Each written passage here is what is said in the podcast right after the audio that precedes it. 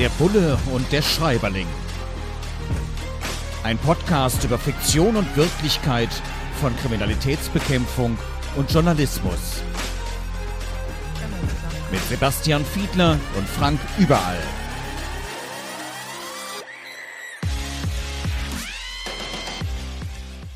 Herzlich willkommen zu einer neuen Folge von unserem Podcast Der Bulle und der Schreiberling. Wir schauen uns an, wie realistisch ist die Darstellung unserer Berufsfelder, also Journalismus und Kriminalistik, in der Bestsellerliteratur. Und einen Bestseller haben wir uns heute wieder vorgenommen, nämlich von Wolfgang Schorlau, Kreuzberg Blues. Ja, es geht um Berlin-Kreuzberg. Es ist übrigens der zehnte Fall von Kommissar Dengler und Schorlau schafft es immer wieder, aktuelle Gesellschaft gesellschaftliche und politische Entwicklungen zusammenzupacken, zusammenzuschweißen in einem unglaublich spannenden Krimi-Geschehen.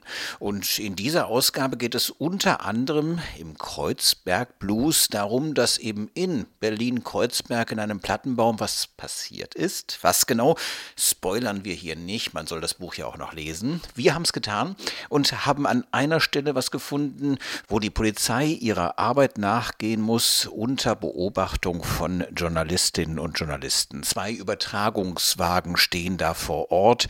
Erste Leute werden schon interviewt und ja, die Polizei muss erstmal rausfinden, was genau passiert ist. Sebastian Fiedler vom Bund Deutscher Kriminalbeamter, aktiver Kriminalpolizist und mein Bulle hier im Podcast, nämlich von dem Bullen und dem Schreiberling. Sebastian, sag mal, wie häufig kommt das vor? Ist dir das selbst auch schon so gegangen, dass du unter den Augen, den strengen Augen von Journalistinnen Journalistinnen und Journalisten mit Übertragungswagen vor der Tür in so einer angespannten Situation deinen Job machen musstest, ermitteln musstest? Ja, Frank, der Autor Schorlau beschreibt hier tatsächlich Szenen, bei denen ich sagen würde, die sind jetzt nicht wirklich im Arbeitsalltag der Kriminalpolizei, sondern die erinnern schon fast so ein bisschen an die extremen Situationen, die wir noch vom Geiseldrama in Gladbeck vielleicht vor Augen haben, wo Journalistinnen und Journalisten unmittelbar die Entführer belagern, während sie noch die Waffe an die Schläfen der Opfer halten, und zwar Zentimeter davon entfernt. Das war sicherlich eine Phase, in der sowohl die Polizei als auch die Journalistinnen und Journalisten sehr viel daraus gelernt haben in der Folge. Das erwähne ich deswegen, weil wir in solchen Situationen, auch wie sie hier beschrieben sind, immer Sorge dafür tragen würden, dass wir möglichst ungestört unsere Arbeit machen können, dass aber natürlich auch entweder Opfer, Zeugen und so möglichst unbeeindruckt davon bleiben. Wir würden, wenn es sich um Leichen handelt, versuchen, die Pietät zu wahren und würden eher versuchen, Blickschutz einzuziehen. Wir würden weiträumig absperren und würden immer zunächst uns eine Arbeitssituation schaffen und herbeiführen, die es uns ermöglicht, wirklich so gut wie möglich unserer Arbeit nachzugehen. Und ich glaube, das werden die Journalistinnen und Journalisten auch zum allergrößten Teil verstehen können und Verständnis dafür haben müssen, dass es natürlich wichtig ist, dass wir diesen Job machen können und dass das nicht ein Widerspruch dazu ist, dass sie ihrem Job nachgehen können. Und ich nehme mal jetzt diese Paparazzi vielleicht aus, es sei denn, du würdest mir jetzt anschließend erklären, dass auch das noch besonders wichtig wäre. Wobei für uns natürlich die Arbeit auf einem Ü-Wagen als Journalistinnen und Journalisten, als Reporterin, als Reporter etwas ganz besonders Spannendes, Aktuelles ist. Und oft sind es genau solche Großlagen. Ich kann mich erinnern, der Nagelbombenanschlag auf der Kolbstraße, der Einsturz des Stadtarchivs in Köln, die Razzia ja bei den sogenannten Kofferbombern. Ja, das waren immer wieder so Situationen, wo man dann auf dem Ü-Wagen lange, lange Zeit verbringt und einen Sender nach dem anderen bedient, ob fürs Radio, fürs Fernsehen. Da werden dann die Leitungen aufgebaut und man spricht in der ganzen Republik mit Redaktionen live auf dem Sender. Das ist schon heftig und man muss natürlich auch zwischendurch immer noch mal recherchieren, was ist eigentlich genau vor Ort los und zum Beispiel mit der Polizei sprechen. Apropos, dieser Privatermittler, der Detektiv Dengler, sein zehnter Fall hier im Kreuzberg Blues, in diesem Krimi, über den wir heute sprechen, der war vorher Polizist beim Bundeskriminalamt, hat dann seinen Job hingeworfen, ist Privatermittler geworden. Auf der anderen Seite wird im Buch auch thematisiert, dass sich ein Bauunternehmer eine Dame geholt hat aus der Senatsverwaltung, ausgerechnet aus dem Bereich, die für Bauangelegenheiten zuständig sind. Ja, und die ist jetzt plötzlich seine Pressesprecherin. Diese Seitenwechsel, also vom Polizist zum Ermittler, zum Privatermittler, zum Detektiv, vom Journalisten, der Journalistin hin zur Pressesprecherin, zum Pressesprecher. Solche Berufswechsel sind ja oft mit einem Geschmäckle derjenigen, die im Beruf verbleiben, verbunden. Was hältst du denn eigentlich davon, einfach mal über die Grenze zu gehen und auf die andere Seite zu wechseln? Ja, Frank, an dieser Stelle können wir beiden, glaube ich, transparent machen, dass wir ja bei Transparency International Deutschland, also bei der Antikorruptionsorganisation, beide auch noch ehrenamtlich tätig sind, du im Beirat und ich im Vorstand. Und dass das natürlich eines der typischen Themen ist, die uns schon seit langer Zeit genau auch dort beschäftigen. Und ich will es mal vielleicht so fassen, es gibt völlig unterschiedliche Fälle. Also die Fälle, die uns aus einer kritischen Sicht heraus interessieren, sind ja diejenigen, wo es zu Interessenskollisionen kommt oder wo jemand sein Adressbuch, das er zum Beispiel in einer Behörde oder in einem Ministerium sozusagen erarbeitet hat, anschließend mitnimmt in die Wirtschaft oder dass er in einem Themenbereich, wo er zum Beispiel in einem Ministerium zuständig gewesen ist, zum Beispiel für Baurecht oder für Genehmigungsverfahren und dann anschließend genau in den Wirtschaftsbereich wechselt, für den er vorher zuständig gewesen ist, dann hat das nicht nur ein Geschmäckle, sondern das sortiert man schon dann unter die unterschiedlichen Arten der Korruption möglicherweise. Und deswegen würden wir beide, glaube ich, sagen, okay, da muss man größere Karenzzeiten einziehen. Das würde ich allerdings völlig unterscheiden davon, wo es tatsächlich darum geht, dass man von den jeweiligen Kompetenzen aus einem anderen Beruf profitieren kann. Wenn also zum Beispiel eine Journalistin oder ein Journalist in Pressestellen bei der Polizei arbeitet, ist es heute sogar sehr üblich. Also wenn es dazu keinen Interessenskollisionen kommt, profitiert man voneinander. Ich erinnere daran, dass Steffen Seibert, der Sprecher der Bundeskanzlerin seit vielen Jahren, ja nun auch vorher im Fernsehen zu sehen gewesen ist und beim öffentlich-rechtlichen Rundfunk tätig gewesen ist. Also solche Wechsel, glaube ich, sind nicht per se zu beanstanden, sondern es gibt durchaus viele Situationen, wo wir sagen können, wir profitieren davon, wenn jemand entweder schon vorher Kompetenzen in der freien Wirtschaft aufbereitet, äh, sich angeschafft hat und dann wechselt in die Behördensituation. Es gibt aber auch den Wechsel andersrum, weil zum Beispiel Polizistinnen und Polizisten sagen, es gibt Bereiche in der Wirtschaft, da kann ich schlicht und ergreifend viel mehr Geld verdienen. Das ist durchaus legitim und das muss man von den Interessenskollisionen und von den Themen, die etwas mehr mit zu viel Schmierfett zu tun haben, glaube ich, unterscheiden. Ja, richtig. Ich finde es auch wichtig, da einen differenzierten Blick drauf zu werfen, weil es gibt halt doch sehr, sehr sehr unterschiedliche Fallkonstruktionen, aber man braucht das Licht der Öffentlichkeit dann, wenn man es ordentlich macht, natürlich auch nicht zu scheuen. Eine Frage zu deiner Praxis als Kriminalpolizist. Es wird an einer Stelle von Wolfgang Schorlau beschrieben in seinem Buch Kreuzberg Blues, dass Klinken geputzt werden müssen gute altmodische Polizeiarbeit, heißt es da. Und naja, da wird dann auch schon mal die Frau angetroffen mit Kochlöffel und Kochschürze, also plötzlich bei den Leuten in die Wohnung reindrängen und zu fragen, ihr seid Nachbarn, da ist was passiert, habt ihr was beobachtet? Dieses Klinkenputzen, also dass die Klinken irgendwie schon fast glänzen davor, dass man ständig irgendwo da rein muss, dass irgendwo hinkommt zu den Leuten. Dieses Klinkenputzen, äh, musstest du das auch schon mal machen?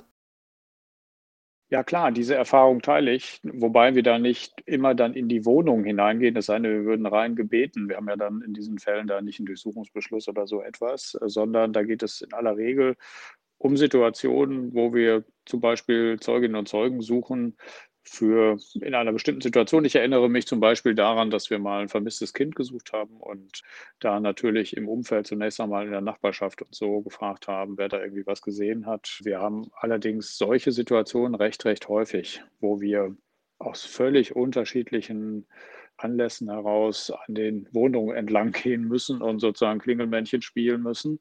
Das kann anfangen bei einer trivialen, in Anführungszeichen, trivialen Bombenentschärfung, wo also im Umfeld ein großer Kreis gezogen wird, aus Sicherheitsgründen, bevor die Bombe entschärft wird und die Leute alle aus den Wohnungen gebeten werden müssen. Das, daran kann ich mich zum Beispiel erinnern.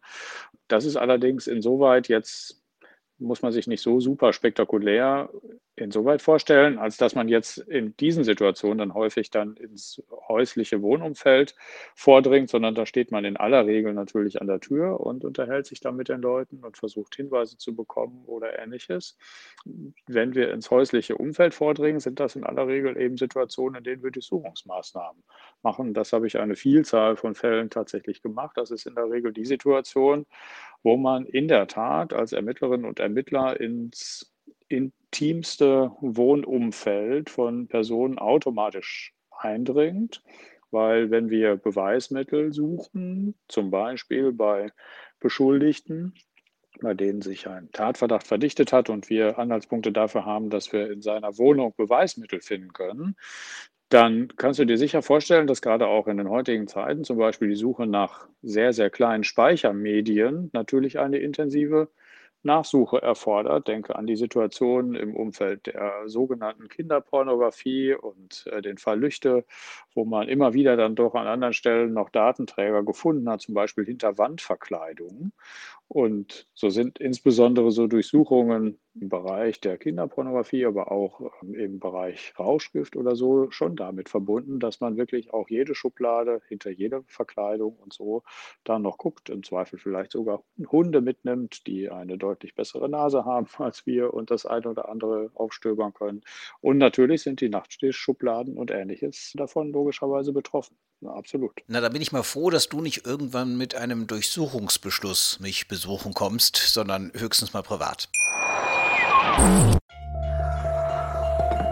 Vernimmt sich, was man will, dann wilde Gerüchte entstanden. Fast nichts davon stimmt. Tatort.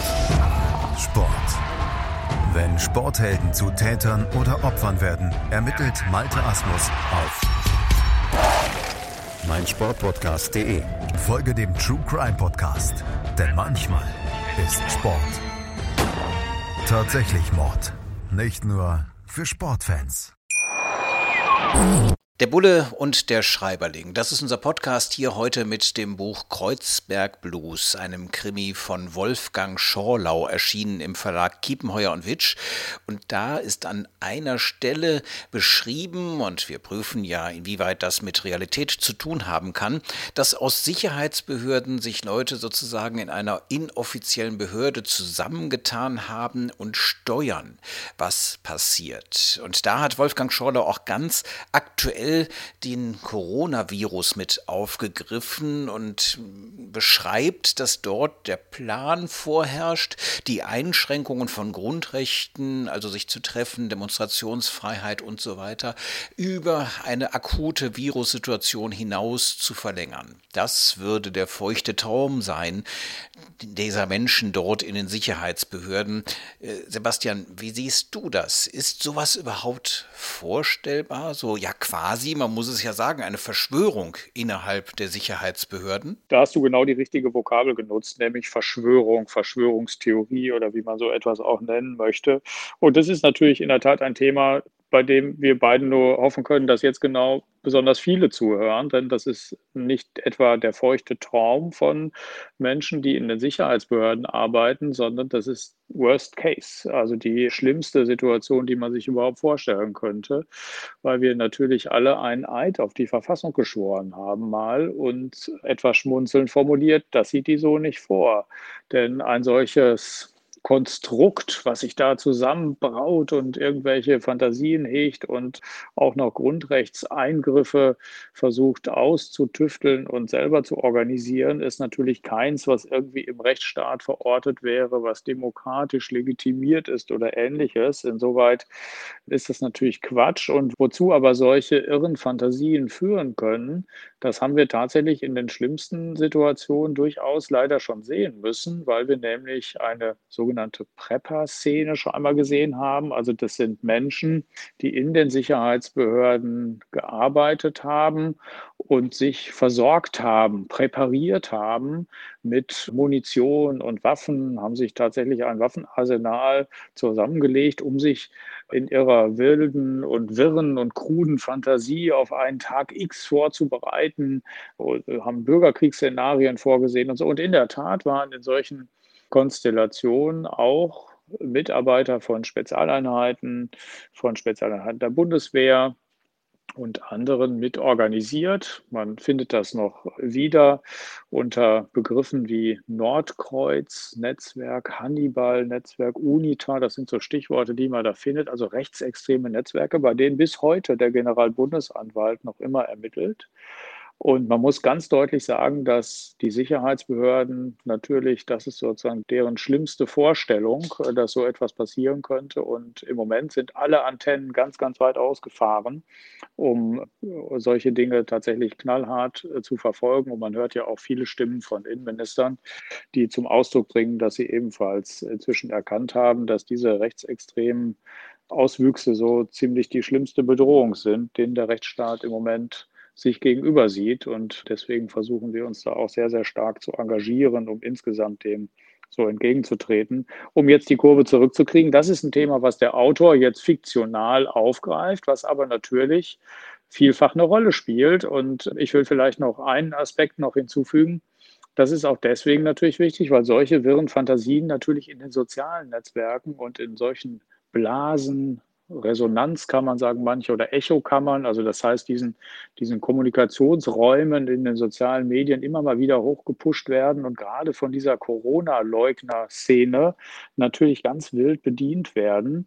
Das ist durchaus echt ein irres Problem, bei dem man eben deutlich machen muss, das ist hier Fiktion, dass der Autor hier nutzt. Und er nutzt allerdings ein Phänomen, was im Moment hochproblematisch ist. So würde ich das mal zusammenfassen. Wie siehst du das? Also die Presse hat ja an der Stelle tatsächlich auch das Thema, dass sie gegen solche Verschwörungstheorien manchmal nicht ankommt, weil sie ja selbst angegriffen wird, weil ja auch über die Presse dann häufig gesagt wird, sie stünde quasi mit dem Staat in einem Boot. Der Begriff Staatspresse taucht ja dann tatsächlich auch Staatsmedien und so etwas. Das heißt, ihr seid ja von solchen Mythen auch immer wieder betroffen. Ja, das ist ein zunehmendes Problem, wo wir in unseren Funktionen als Vorsitzende, als Bundesvorsitzende unserer Gewerkschaften, Deutscher Journalistenverband und Bund Deutscher Kriminalbeamter, uns ja auch häufiger mal austauschen, denn Immer häufiger brauchen Journalistinnen und Journalisten den Schutz der Polizei. Immer häufiger werden wir angegriffen dafür, dass wir schlicht und ergreifend unseren Job machen, dass wir berichten. Und auf Demonstrationen beispielsweise ist das ziemlich heftig. Ja, das geht zum Teil bis rein ins Privatleben. Beschimpfungen, okay, damit kann man möglicherweise noch leben, aber wirklich auch handfeste Bedrohungen. Und das nimmt zu, das ist wirklich sehr unangenehm geworden. Ja, da muss sich einiges tun. Ein Thema, das Wolfgang Schorlau in seinem Buch auch noch anspricht, ist, es geht ja da um die Baubranche und Machenschaften in der Baubranche, ja, die nicht ganz in Ordnung sind. Es ist ja auch schließlich ein Krimi. Und da heißt es unter anderem, aufgrund dieser Machenschaften in der Baubranche wird es einfach unglaublich teuer, Wohnungen zu mieten in Großstädten. Wie ist das eigentlich mit dem einfachen Beamtengehalt als Polizistin, als Polizist? Kann man sich da eigentlich noch leisten, kurze Wege zur Arbeit zu haben, also in der Nähe der großen Polizeipräsidien zu wohnen? Das ist in den deutschen Großstädten tatsächlich ein echtes Problem. Das hat übrigens dazu geführt, dass die Berliner Senatsverwaltung einen Zuschlag, einen, einen Hauptstadtzuschlag beschlossen hat, um so ein bisschen das Gehalt aufzubessern. Und das wiederum hat dazu geführt, weil die auch diesen Zuschlag bei den Tarifbeschäftigten beschlossen hatten, dass sie aus der Tarifgemeinschaft der deutschen Länder geflogen sind, weil sie da so eine Sonderregelung bei sich erarbeitet haben. Aber daran kannst du schon erkennen, solche Maßnahmen kommen ja nicht von ungefähr, sondern haben damit zu tun, dass in den deutschen Großstädten die Immobilienpreise natürlich durch die Decke gegangen sind. Das kennen wir alle von Diskussionen rund um Mietendeckel und so weiter. Und logischerweise bleibt das natürlich, geht das nicht spurlos an den Beschäftigten bei den Sicherheitsbehörden vorbei. Das ist natürlich in München genauso wie in Hamburg und Berlin der Fall und ist echt ein kerniges Thema, was einerseits natürlich so eine politische Bedeutung hat, weil man dann darüber diskutieren kann, warum ist es so, warum sind die Mieten so hoch, warum fehlt da der Wohnraum vielleicht und die Nachfrage ist höher als das Angebot. Es hat allerdings noch eine kleine Verknüpfung auch zum Thema Geldwäsche, weil wir wissen, dass sehr viel schmutziges Geld in Immobilien fließt und zumindest ein gewisser Anteil der Immobilienpreisentwicklung auch auf schmutziges Geld zurückzuführen ist, weil man natürlich, wenn man, wenn man Geld aus illegalen Quellen hat, nicht so richtig auf den Preis guckt, sondern im Zweifel auch ein bisschen mehr bezahlt. Also ist ein riesenrelevantes Thema für uns. Ja, für uns als Journalistinnen und Journalisten, die ja auch schnell vor Ort sein wollen bzw. müssen beruflich, auch. Ich meine, ich wohne in Köln, ich weiß, wovon ich rede. Gucken wir noch mal ein bisschen auf die Fakten bei Wolfgang Schorlau und dem Kreuzberg Blues, dem Krimi, dem Bestseller, der wirklich lesenswert ist. Und da wird beispielsweise dann auch beschrieben, und wir machten ja hier sozusagen den Realitäts-, den Faktencheck, dass der Privatermittler, der eben früher mal Polizist war, in einer Situation nicht erkannt werden möchte. Und es heißt dann da, er wendet den Kopf und hebt den Arm vors Gesicht, damit sie sein Gesicht Gesicht nicht erkennen, alte Zielfahnderroutine. Na? Ist das Zielfahnderroutine? Ist dir das auch schon mal passiert? So schnell den Arm vors Gesicht, dass die Leute dich nicht erkennen? Das kann man relativ kurz abhandeln. Das ist ein bisschen Fiktion. Also da wird jetzt natürlich irgendwie so ein bisschen so eine Figur erschaffen, der Zielfahnder und so, der jetzt nicht unbedingt deckungsgleich ist mit dem Funktionsprofil, was wir uns so darüber vorstellen. Zielfahnder, das sind spezielle Einheiten bei den Landeskriminalämtern, beim Bundeskriminalamt, die jetzt zum Beispiel ein der Haupttäter aus dem sogenannten Wirecard-Skandal irgendwo auf der Erde versuchen wieder aufzuspüren, die sich äh, auf ganz wenige geflüchtete Zielpersonen konzentrieren, sehr viel Expertise in diesem Bereich ansammeln und so wenn man sich nicht erkennbar machen wollte in der Öffentlichkeit, wäre man schlecht beraten, wenn man das nur dadurch täte, dass man reflexartig die Hand vors Gesicht hebt. Also daran kann man vielleicht schon so ein bisschen erkennen, das ist jetzt so eine Szene, die lese ich tatsächlich so, wie sie auch zu lesen ist, nämlich als Teil der Fiktion. Ja, und da gibt es noch so eine Fiktion im Kreuzberg Blues von Wolfgang Schorlau. Ist immer schön, wenn das so detailliert beschrieben wird. Da heißt es dann eben, dass bei einer Observation, bei einer Beobachtung sich dieser Privatermittler, der ja früher beim Bundeskriminalamt gewesen sein soll, daran erinnert, wie das damals so war, dass er dauernd im Auto rumgesessen hat und davon Rückenschmerzen bekommen hat, dass er ja, in leere Colaflaschen gepinkelt hat und dass er irgendwie gegen den Schlaf ankämpft kämpfen musste, zu spät abgelöst wird, ach, und dann das stundenlange Berichte schreiben danach, obwohl eigentlich gar nichts passiert ist. Solche Observationen, solche ja unglaublich langweiligen Tätigkeiten, gehört das zum Kriminalistenberuf dazu? Irgendwo im Auto sitzen und diese seltsamen Tätigkeiten verrichten müssen, um sich irgendwie über Wasser zu halten, um irgendwann jemanden dann auch tatsächlich zu erspähen und zu überführen? Ja, aber anders. Also ich würde zunächst einmal gar nicht in Abrede stellen, dass das vor einigen Jahrzehnten tatsächlich in etwa so gewesen sein könnte. Also die ein oder andere Schilderung von lebensälteren Kollegen, die jetzt schon in Pension sind, legen durchaus nahe, dass es nicht völlig aus der Luft gegriffen ist, wenn wir ein paar Jahrzehnte zurückgehen. Also das auf jeden Fall. Heutzutage sind Observationen natürlich nicht immer durch permanenten Nervenkitzel geprägt, sondern durchaus schon dadurch, dass man einen langen Atem haben muss, weil es ja darum geht, dass wir, naja, zum Beispiel wissen müssen, wie verhält sich eine Person, mit wem trifft sie sich, wo befindet sie sich gerade.